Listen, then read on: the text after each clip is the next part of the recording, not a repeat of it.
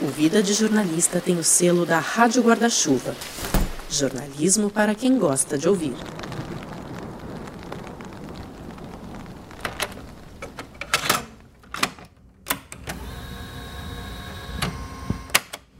Rodrigo Alves e essa é a série.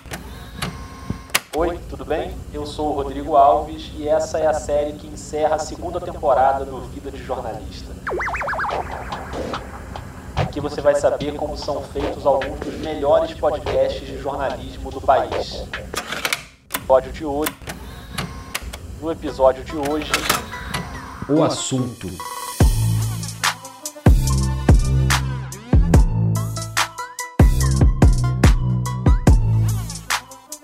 Hoje a gente vai saber mais sobre um dos podcasts mais importantes do país, que chega aí no seu celular de segunda a sexta e de vez em quando numa edição extra no fim de semana, porque né, o que não falta nesse país é assunto.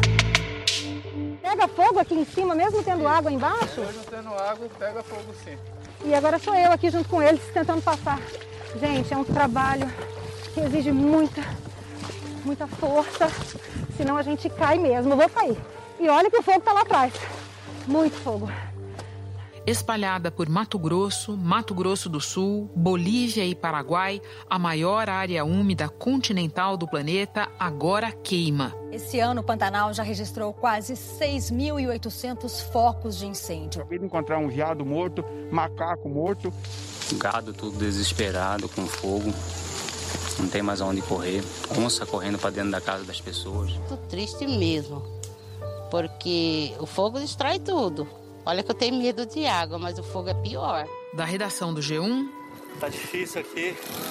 Oito dias no combate aqui dia e noite. eu sou Renata Loprete e o assunto hoje é Aqui o fogo tá lambendo pro nosso lado aqui. O assunto hoje aqui no Vida é o assunto, podcast do G1. Então é um privilégio receber mais uma vez uma das maiores jornalistas do país, a Renata Lopretti, que também apresenta o Jornal da Globo. Renata já teve por aqui, tem um episódio com ela na primeira temporada. Depois ela voltou para ler trechos da reportagem clássica do José Hamilton Ribeiro no episódio da série Memórias sobre a Guerra do Vietnã. Então, pela terceira vez no Vida, oi Renata, seja bem-vinda de novo.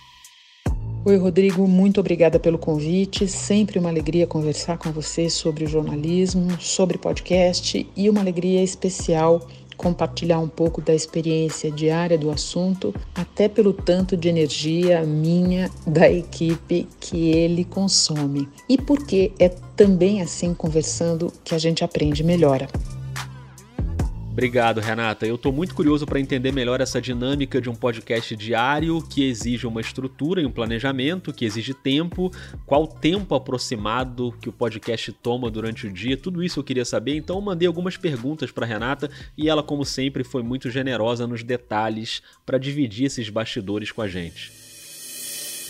Bom, quando eu soube que você queria uma rotina de produção e um tempo aproximado que um episódio leva para ficar pronto e que eu gasto num dia com o podcast, eu quase entrei em pânico, porque eu me dei conta de como é difícil é, calcular isso. É curioso porque o Vida é um podcast semanal e para mim também é muito difícil fazer essa conta do tempo que ele ocupa na minha rotina, né? Ele fica no meio de várias outras coisas. Tá tudo misturado atualmente. Para mim, eu acho que para muitas pessoas, eu normalmente estou fazendo mais de um trabalho ao mesmo tempo e todos esses trabalhos estão misturados em horas que em tese não deveriam ser ou não seriam de trabalho. Então, é uma conta difícil de fazer.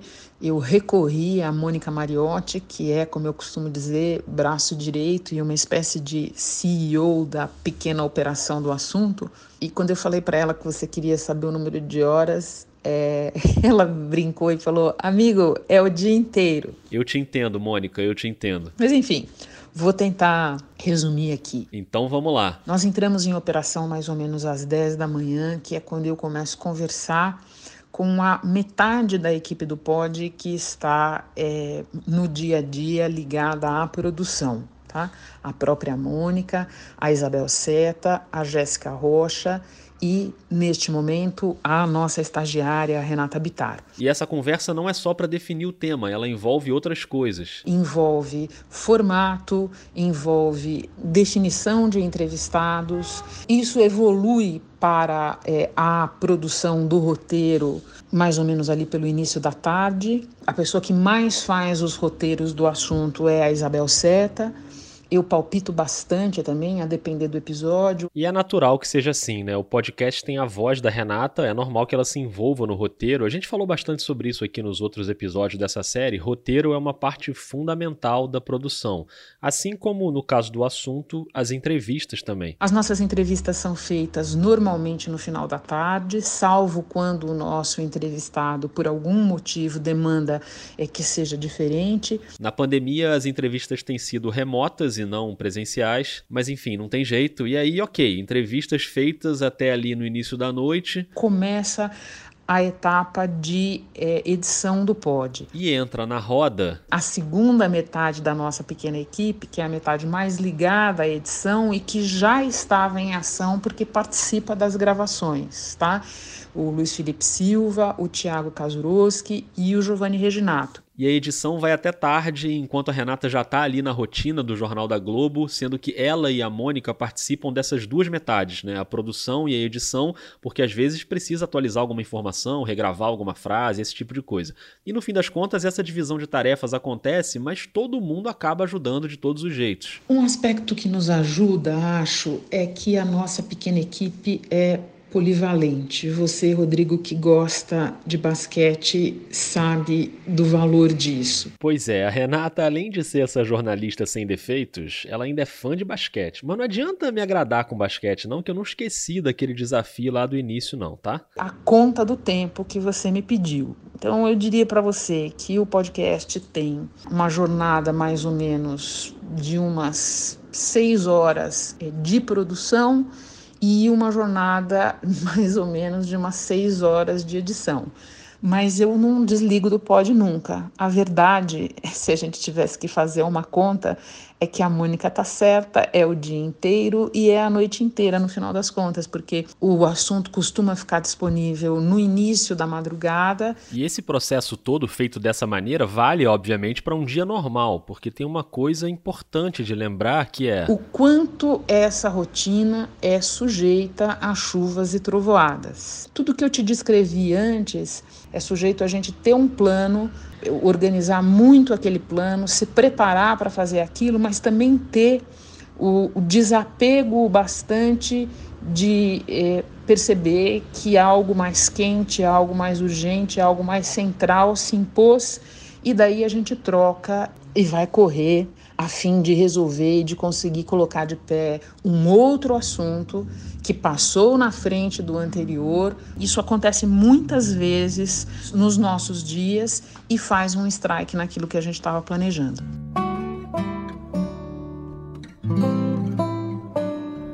Agora que a gente já entendeu como é a rotina, eu pedi para Renata escolher um episódio marcante, só um, para contar os bastidores dele muito, muito difícil escolher um episódio que tenha me marcado mais. Mas, pensando na tua, no, na tua pergunta, eu comecei a chegar perto de um, um tipo de episódio. Opa, já é alguma coisa. Então, eu resolvi escolher para relatar aqui um dos episódios que foram feitos dessa maneira, em que a gente encontrou personagens da notícia que se dispuseram a contar as suas histórias para nós, muitas vezes com dificuldade, muitas vezes com dor. A Renata escolheu um episódio sobre a rotina de combate à pandemia. É claro que foram vários sobre esse tema, mas ela escolheu um. Que é o Diário de um Intensivista. Episódio que a gente fez em 22 de junho com o Albueno Lucena, um médico intensivista que, àquela altura, estava dando plantão em cinco UTIs de Fortaleza e região metropolitana. É, bom dia, 9 horas e cinco minutos. Essa noite aqui na UTI de Maranguape foi uma, uma noite bem, bem pesada, noite de muitas intercorrências. A procura por esse personagem que pudesse contar a história de uma UTI começou em Fortaleza. Porque àquela altura o Ceará era um hotspot de, de Covid no Brasil. A ideia inicial era fazer com dois médicos, um do Ceará e um de São Paulo, para mostrar a realidade em lugares diferentes. Aí a Jéssica Rocha, que é da equipe de produção, foi atrás de alguém que topasse fazer em Fortaleza. A pessoa indicada originalmente para a Jéssica estava em licença, tinha entrado em licença maternidade e foi ela que nos conduziu ao Albuíno. 7h47, estou falando aqui do Ceará, indo para o meu plantão na UTI de Maranguape. Quando a gente chegou ao Albuíno e ouviu a história dele e a rotina de trabalho dele e como é que ele estava se relacionando ou não se relacionando é, com a família, durante aquele período, nos pareceu algo tão rico, tão rico, tão rico, que a gente abdicou da ideia de fazer com duas pessoas e centramos na proposta do Albuíno, que acabou virando muito mais do que uma entrevista. O Albuíno se dispôs a gravar para nós partes do plantão dele. São 8 e 1, estou aqui agora na sala de paramentação, me vestindo para entrar na, na UTI. Eu me lembro que ele gravou em dois turnos, nós tivemos o diário de dois plantões dele. Isso acabou ficando muito rico porque o segundo plantão foi um plantão até mais rico em eventos do que o primeiro. Nós acabamos mostrando até uma intubação enquanto ela estava ocorrendo. São 23h41, vamos iniciar aqui o procedimento agora de intubação orotraqueal. Paciente de 70 anos, Covid positivo. Fora uma série de outras questões, assim, como é que o Albino, é, um médico jovem ainda, é, acabou tendo um papel central é, naquelas UTIs em que ele estava trabalhando.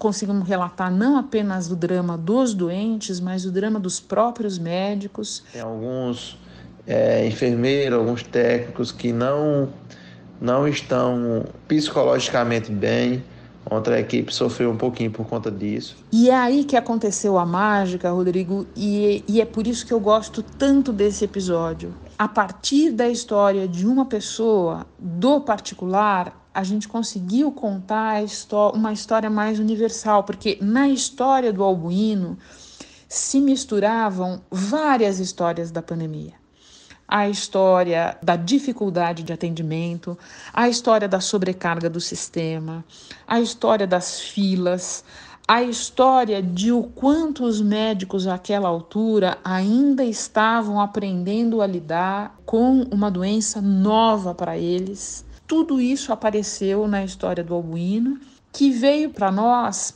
praticamente pronta dele, da gravação dele. O nosso trabalho, a habilidade que a gente precisou ter, eu acredito, foi a de não interferir demais no que ele estava contando, porque a história era dele, e ao mesmo tempo aproveitar a história dele para pontuar para quem nos ouvia de que maneira aquilo representava histórias universais da pandemia.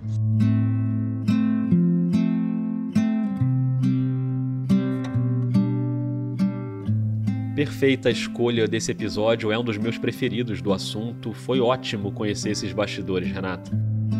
Eu tenho um imenso carinho por esse episódio. Sou muito agradecida ao Albuíno, como sou a outros entrevistados nossos, por ter aceitado compartilhar. No caso do Albuíno, ele efetivamente trabalhou para o assunto, além de todo o trabalho que ele estava fazendo para a gente poder contar aquela história. Assim como eu sou muito agradecido a Renata por ter dividido aqui com a gente todas essas histórias. Muito obrigado, um beijo. Beijo grande. E assim a gente encerra esse episódio, encerra a série com bastidores de podcasts jornalísticos e encerra a segunda temporada do Vida. Foram 30 episódios na temporada, documentando aí a cobertura da pandemia, depois passando por vários outros temas. Me conta o que você achou da temporada, qual foi o seu episódio preferido.